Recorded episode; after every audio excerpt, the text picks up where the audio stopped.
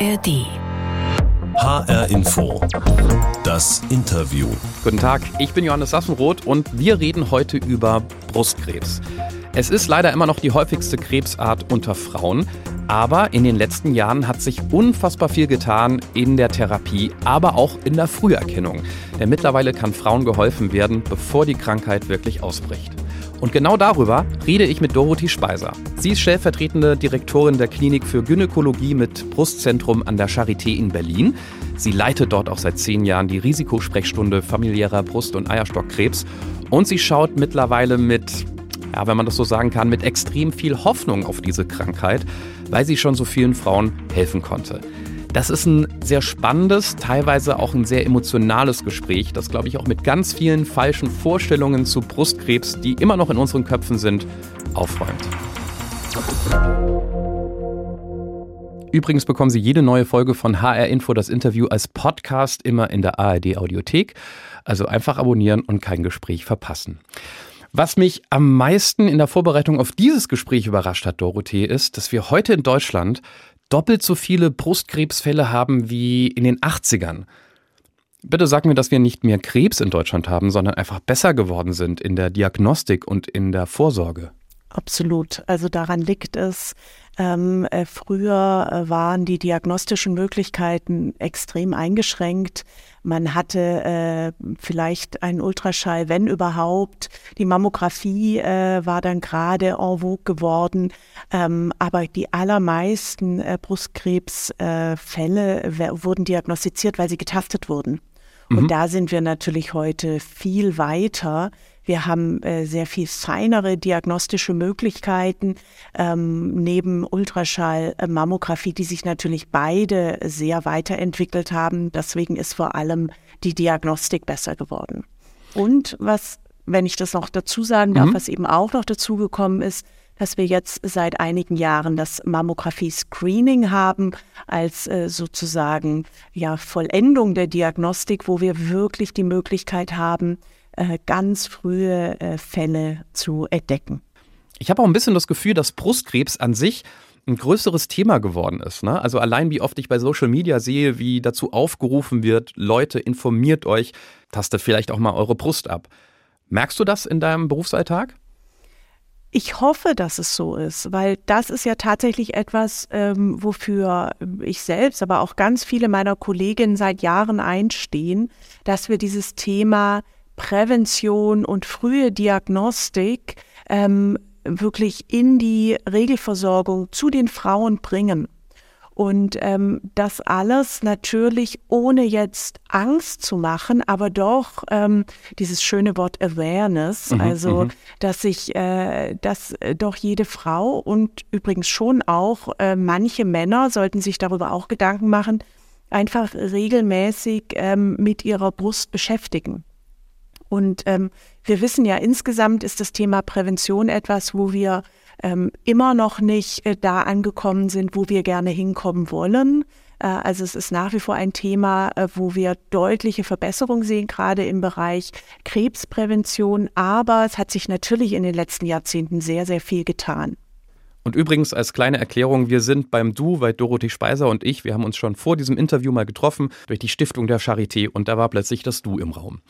Wir reden gleich nochmal ausführlich über die besondere Art der Früherkennung bei vererbbaren Brustkrebs, da wo du also arbeitest. Wir reden auch darüber, wie wichtig prominente Fälle sind, dass dein Handy wegen Angelina Jolie mal nicht stillstand. Und wir schauen ein bisschen auf die Legende Charité, die irgendwie jeder kennt. Aber ich glaube, wir müssen erstmal einen Schritt zurückgehen. Ich habe im Vorfeld des Interviews auch in Unterhaltung mit Freunden gemerkt, das Allgemeinwissen zu Brustkrebs ist ziemlich lückenhaft. Und jeder denkt immer sofort an Brust-OP. Wie ist es wirklich? Wie verläuft diese Krankheit? Also zunächst mal ähm, ist es ja so, dass ganz viele Frauen überhaupt gar nichts davon mitkriegen, dass sie Brustkrebs haben. Und bei den allermeisten äh, die allermeisten werden von dieser Diagnose aus, wie sie finden, kompletter Gesundheit überrascht. Das liegt daran, dass wir eben diese guten ähm, Diagnostikmöglichkeiten haben und die ganz, ganz viele Brustkrebsfälle in Stadien diagnostiziert werden, wo sie noch nicht mal tastbar sind. Das heißt also, äh, zunächst mal äh, kann man das äh, oder können die Frauen es oft gar nicht glauben, dass sie so eine schwerwiegende Erkrankung haben sollen. Und ähm, dann ist bei vielen der erste Impuls natürlich, ähm, oh Gott, äh, schnell weg damit. Also schnell eine Art von Operation und ähm, ob das jetzt eine komplette Mastektomie ist oder zumindest eine Entfernung der, ähm, der Stelle oder des Knotens, mhm. das ist dann immer zu diskutieren. Aber dann äh, kommt der erste Moment der Überraschung, äh, wenn Sie dann bei Ihrem Gynäkologen oder Gynäko-Onkologen an einem zertifizierten Brustzentrum hoffentlich sitzen und der Ihnen sagt, naja, Brustkrebs ist heutzutage eigentlich nicht mehr eine lokale Erkrankung, sondern wir müssen es als systemische Erkrankung behandeln. Und deswegen müssen wir uns erstmal genau angucken, welche Charakteristika hat dieser spezielle Tumor? Welche Rezeptoren hat er? Wie oft teilt er sich? Wie groß ist er? Hat er eventuell einen Lymphknoten gestreut? All diese Dinge müssen wir uns erstmal angucken, bevor wir festlegen können, welche Art der Therapie jetzt die beste für die vor einem sitzende Patientin ist. Und, und welche Arten der Therapien gibt es heute? Also heutzutage äh, versuchen wir wie ich schon sagte, so individuell wie möglich auf den äh, Tumor einzugehen. Und dabei spielt die Operation nach wie vor eine Rolle, ist eine Säule, aber viel wichtiger ist die Chemotherapie. Ähm, die Strahlentherapie und dann ähm, die medikamentöse Therapie im Allgemeinen, sei es jetzt als antihormonelle Therapie oder auch dann in ähm, fortgeschritteneren Stadien auch Antikörpertherapien oder die ganz neuen Medikamente heißen jetzt die sogenannten ADCs, also Antikörper-Drug-Konjugate, wo dann quasi ein Antikörper mit der Chemotherapie gekoppelt ist und so noch eine bessere, individuellere Wirkung haben kann. Aber auch wenn sich viel getan hat, auch wenn es heute Medikamente gegen Brustkrebs gibt, die Krankheit ist leider immer noch tödlich. Auch, aber auch da helfen uns die Daten aus dem Robert Koch Institut weiter. Die fünf und zehn Jahresüberlebensraten, die natürlich auch eine Aussage über das Gesamtüberleben äh, geben können, ähm, sind ziemlich gut. Also wir haben fünf Jahresüberlebensraten bei Brustkrebs von 88 Prozent, zehn Jahresüberlebensraten immerhin noch von 83 Prozent. Das sind also wirklich Daten, ähm, wo auch die Aussage möglich ist, dass sehr viele Frauen schlichtweg geheilt werden können davon.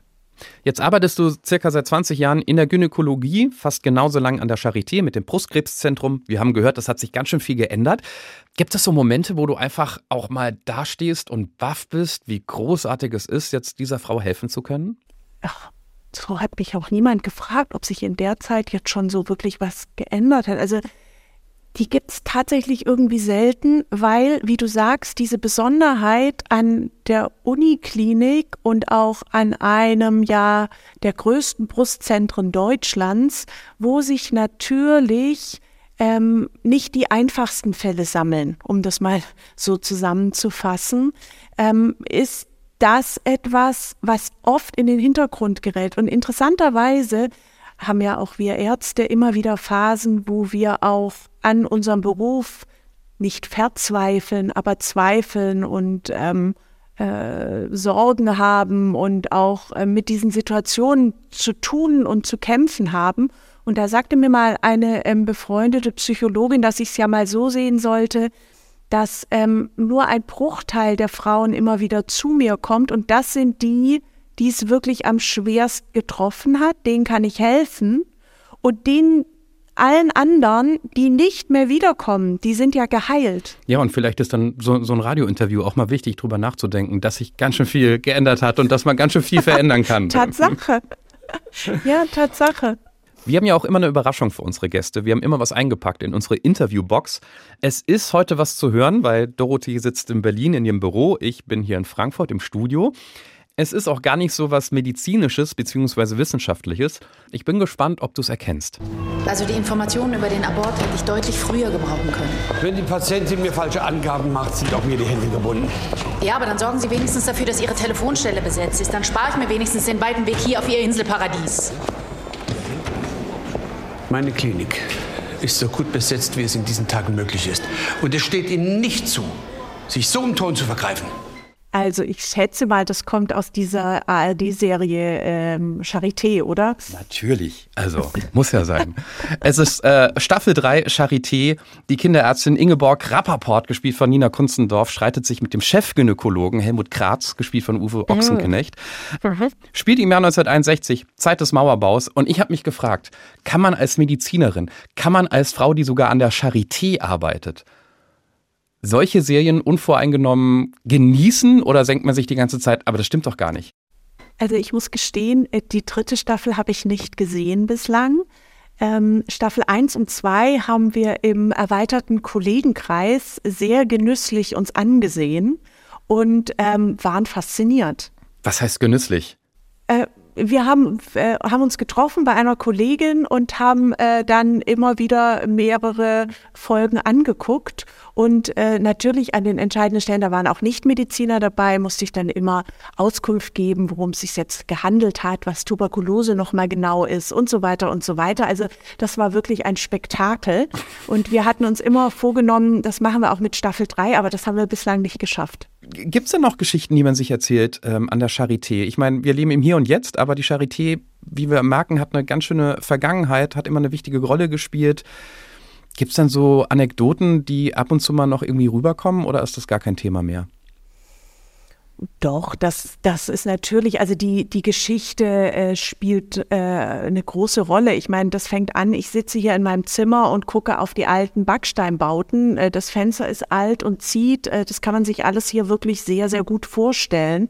Dann gehe ich ähm, nach nebenan über die, über den Neubau, über die Neubaubrücke und bin in einem hochfunktionellen ähm, Hochhaus, das jetzt gerade frisch saniert worden ist. Also es ist, die Historie begegnet einem hier immer wieder und trotzdem ist es ja ein, ein riesiges, äh, toll funktionierendes, großes Krankenhaus. Also ähm, und was auch interessant ist, dass doch ähm, auch noch schon hier viele Leute arbeiten, die lange hier arbeiten. Das heißt also, äh, mein äh, jetziger Chef äh, ist auch schon ähm, zu äh, kurz nach der Wende äh, war der hier schon ähm, an, an der Klinik, hat dann äh, gewechselt und kam dann wieder zurück. Also es sind wirklich Leute da, die auch wirklich noch Geschichte berichten können. Ich fand den Ton für unser Gespräch auch deshalb so spannend, weil es ähm, um einen Gynäkologen geht, der die Sache sicherlich ganz anders angeht, auch mit seinem Patienten, als du heute und deine Kollegen. Ähm, und man denkt sich immer so, wir sind viel weiter im Jahr 2023 als noch damals 1961. Und dann habe ich gerade auch in der Vorbereitung auf dieses Gespräch gemerkt, sind wir so viel weiter? Klar, wir sind medizinisch weiter, wir reden über mehr Themen, aber ich habe schon gemerkt, dass bestimmte Dinge, die den weiblichen Körper angehen, vor allen Dingen die Erkrankungen im weiblichen Körper angehen, ich will nicht sagen Tabuthemen sind, aber man redet halt nicht so darüber. Klar kennt man jemand, der hatte vielleicht mal oder die hatte vielleicht mal Brustkrebs, aber die erzählt auch nicht alles komplett, was ich auch verstehen kann, weil irgendwann will man damit auch abgeschlossen haben. Aber so diese negativen Seiten habe ich so ein bisschen das Gefühl, da sind wir auch noch nicht so richtig weiter in der Gesellschaft. Wie siehst du das? Ich denke, wir sind schon ein Stück weiter gekommen. Es gibt äh, mittlerweile äh, wirklich großartige äh, Formate, wo auch über Themen, die bislang als Tabuthemen galten, äh, wirklich sehr gut informiert wird.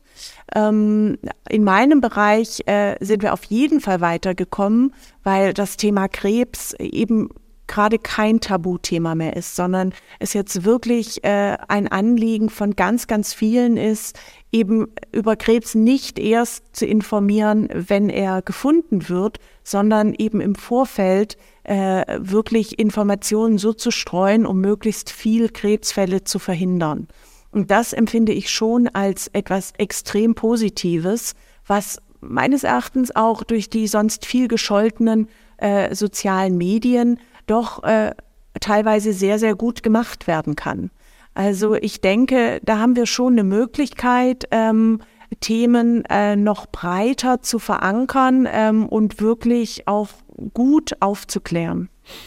Das freut mich von der Wissenschaftlerin zu hören, ähm, die das so positiv sieht, während ich mich immer so umgucke und denke, wie viel wird über das Thema in meinem privaten Freundeskreis gesprochen. Aber vielleicht liegt es ja auch noch am Alter, weil manche Themen kommen ja erst ein bisschen später auf.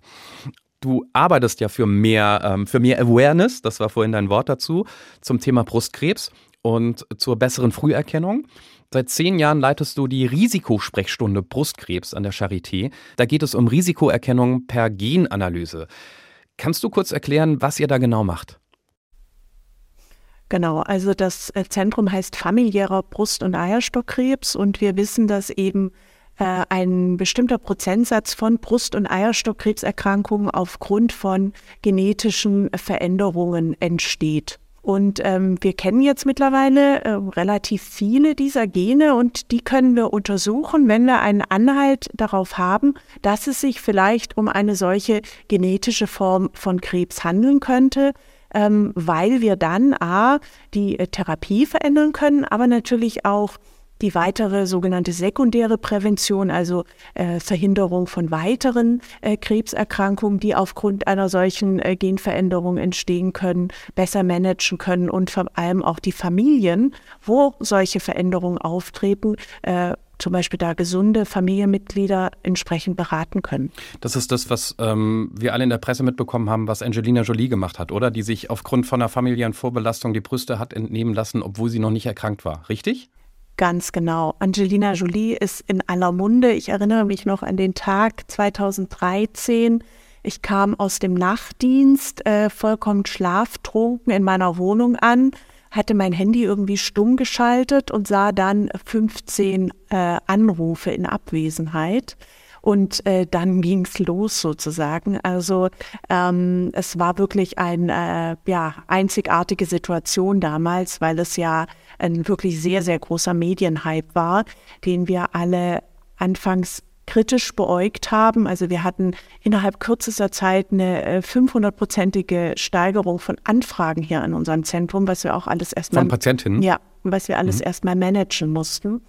Und natürlich hatten wir alle große Sorge, meine Güte, wie kriegen wir alle diese verängstigten Leute beraten? Wie funktioniert das? Meine große Sorge war eben, dass es so ein typischer Medienhype ist und ähm, viel Lärm um nichts sozusagen. Aber, und das ist der große Unterschied und auch wirklich etwas, wo viel sehr, sehr viele Menschen, ich einschließlich Angelina Jolie, wirklich dankbar sind. Ich würde sagen, über 80, wenn nicht 90 Prozent dieser zusätzlich Anrufenden haben sich zu Recht gemeldet. Mhm. Also ich denke, sie hat es wirklich geschafft, bei vielen, vielen Menschen das Bewusstsein äh, für diese Erkrankung zu wecken und ähm, hat bestimmt die eine oder andere auch davor bewahrt, ähm, selbst zu erkranken, weil eben im Vorfeld äh, untersucht wurde und vielleicht sogar prophylaktisch operiert wurde. Aber dann gehen wir doch mal genau auf den Fall. Was heißt dann das? Also, sobald eine Mutter, eine Tante, eine Oma auch schon Brustkrebs hatte, sollte ich als Frau da genauer drauf gucken oder geht ihr da ganz anders ran? Genau das ist die richtige Herangehensweise. Es gibt äh, spezielle sogenannte Einschlusskriterien. Ähm, das sind familiäre Konstellationen von äh, Brust- und oder Eierstockkrebserkrankungen, die in einem speziellen Alter aufgetreten sind, von denen man weiß, wenn das in der Familie der Fall ist, dann ist die Wahrscheinlichkeit, dass eine genetische Veränderung vorliegt, bei größer gleich 10 Prozent. Und das ist unser Ausgangspunkt. Wenn wir ähm, diese äh, Konstellationen sehen, dann ähm, würden wir äh, den Frauen und oder auch Männern übrigens entsprechende Beratungsangebote machen. Ganz wichtig an dieser Stelle auch wieder, ähm, wir befinden uns ja in diesem Bereich, im äh, Geltungsbereich des Gendiagnostikgesetzes. Das heißt, ähm, niemand wird gezwungen, eine solche Untersuchung zu machen, sondern das äh, geschieht alles aus freien Stücken. Und ähm, das Recht auf Nichtwissen äh, steht äh, hier an oberster Stelle. Und ähm, wir machen diese Angebote, aber wenn jemand zum Beispiel sagt, nein, das möchte ich nicht wissen, dann würden wir da auch nicht äh, in jemanden dringen, sich da jetzt weiter untersuchen zu lassen. Und wie darf ich mir das dann vorstellen? Es gibt eine Untersuchung des Erbmaterials, dann seht ihr, liegen diese Mutationen ich, das schwieriges, dünnes Eis im Sommer für mich, weil ich nun mal kein Mediziner bin, aber dann liegen die Mutationen in den entsprechenden Genen, die wichtig sind, vor. Und das würde dafür sprechen, dass eine Frau mit einer höheren Wahrscheinlichkeit diese Erkrankung bekommt als eine andere Frau. Ganz genau. Also okay. das ist schon ziemlich gut beschrieben. Es geht um Wahrscheinlichkeiten und das ist auch tatsächlich ähm, ja, würde ich mal sagen, die schwierigste Aufgabe neben der, auf, äh, neben dem Anfänglichen die Angst zu nehmen. Mhm. Aber diese Wahrscheinlichkeiten so für die Patientin aufzuarbeiten, dass sie sie gut verstehen kann und so gut informiert ist, dass sie, wie wir es nennen, eine präferenzsensitive Entscheidung treffen kann. Oh, das musst du das heißt, noch mal kurz erklären.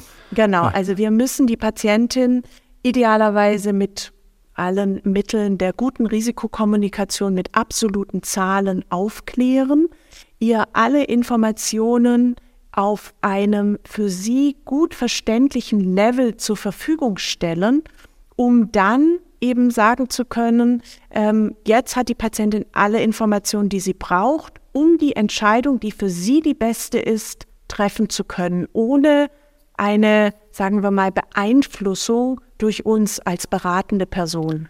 Das, das klingt so logisch, wenn du es sagst, aber ich kann mir vorstellen, dass das eine unfassbar schwierige Entscheidung ist, wenn man einfach nur eine Wahrscheinlichkeit vor sich hat. Also eventuell tritt diese Krankheit auf, vielleicht aber auch nicht. Und trotzdem muss ich jetzt deswegen entscheiden, greife ich so stark in, die, in, in meine körperliche Weiblichkeit ein, ähm, wie es sonst selten der Fall ist. Das, das, das ist eine schwere Entscheidung.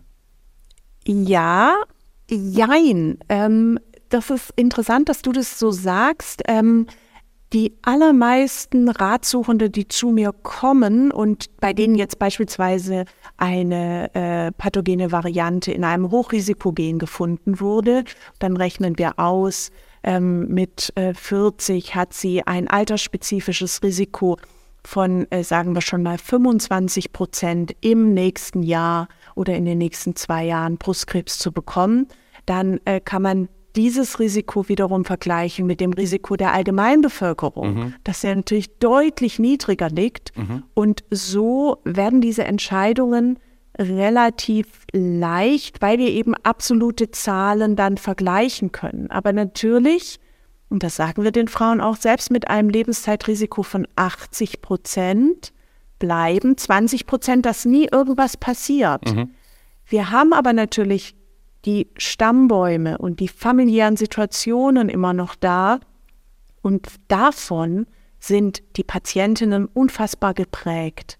Also wenn wir eine äh, Frau haben, bei der äh, bereits die Mutter oder die Schwester, die Großmutter, die Tante alle an Brustkrebs erkrankt und vielleicht sogar gestorben sind, ist das natürlich auch schon eine ähm, wahnsinnige Hypothek, mit der sie primär mal kommt. Und wenn dann sich herausstellt, ja, es gibt tatsächlich diese pathogene Variante, die wirklich dieses hohe Risiko mit sich bringt, macht das für die Frauen die Entscheidung, denke ich, äh, sehr viel leichter.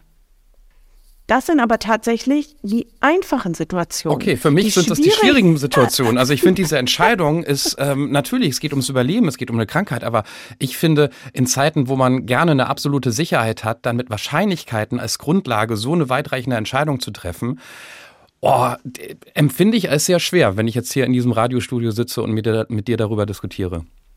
Absolut. Aber das, was ich dir jetzt gerade skizziert habe, war schon ja ein hohes Risiko wo wir relativ eindeutige Aussagen treffen können. Die schwierigeren Fälle sind die, wo wir selbst nicht so genau wissen, wie überhaupt das Risiko aussieht. Äh, Beispielsituation, die auch leider tagtäglich passiert. Wir haben eine Familie, in der viele Krebsfälle aufgetreten sind. Wir machen die genetische Untersuchung und wir bekommen keine eindeutige pathogene Variante, sondern beispielsweise nur eine Variante unklarer Signifikanz.